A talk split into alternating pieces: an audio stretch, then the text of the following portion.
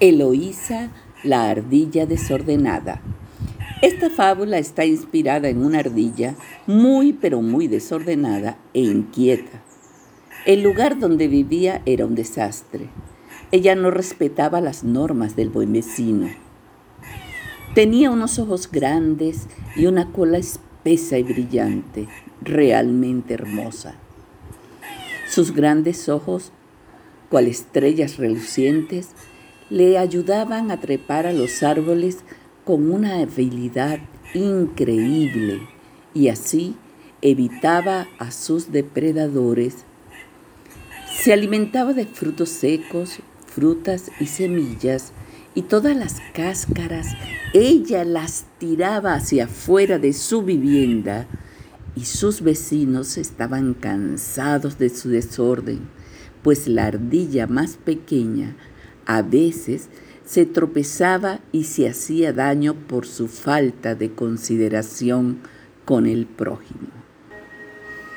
Un día, la ardilla Anier, que era la mayor de la vecindad, estaba muy disgustada por lo que Loisa estaba haciendo y decidió junto con Edma, que era una de las más pequeñas, ir a hablar con ella.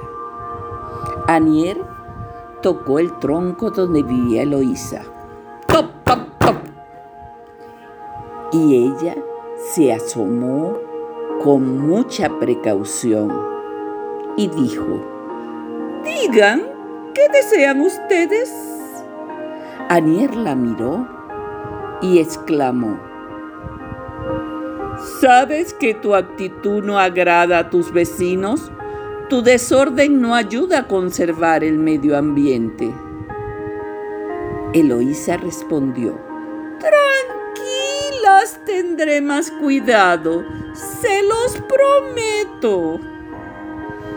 Pero ella hacía todo lo contrario de lo que le reclamaban sus vecinos. Pasados los días, Eloísa seguía igual. Arrojó tanta basura que ella quedó atrapada y no conseguía salir de su casa y comenzó a pedir auxilio. Las demás ardillas la escucharon, pero no hacían caso de sus gritos. Emma corrió a ver qué sucedía y gritó. Eloísa quedó atrapada entre los desperdicios. Entonces fueron a socorrerla. Y Anier le dijo, ¿viste? Tú misma te armaste una trampa. Te vamos a ayudar, pero tú tienes que prometernos que cuando te saquemos limpiarás todo. Ella respondió, sí lo haré, estoy arrepentida.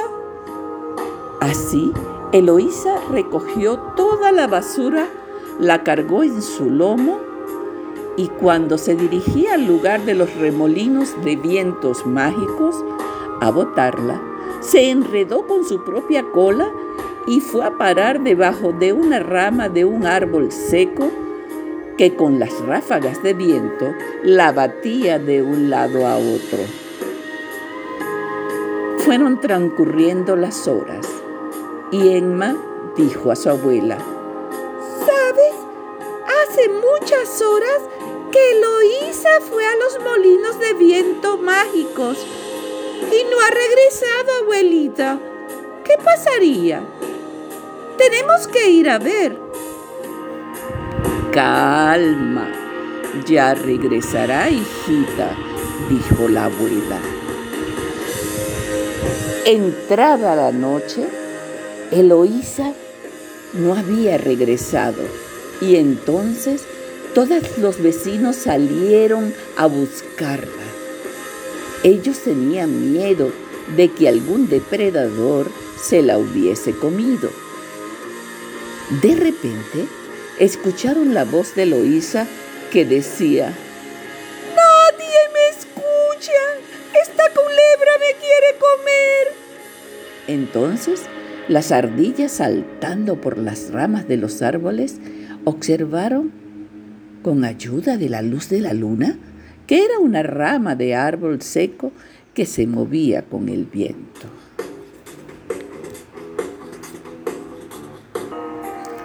Isaac, que era la ardilla más grande y fuerte, pegó un salto. Con su cola la sacó de un golpe. Y Eloísa fue a dar donde estaba la ardilla mayor en un lugar seguro.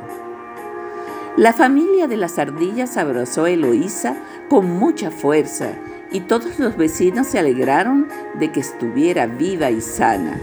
Y así ella aprendió que respetar las normas de convivencia son fundamentales para la paz de una comunidad y reconquistó el cariño de todos.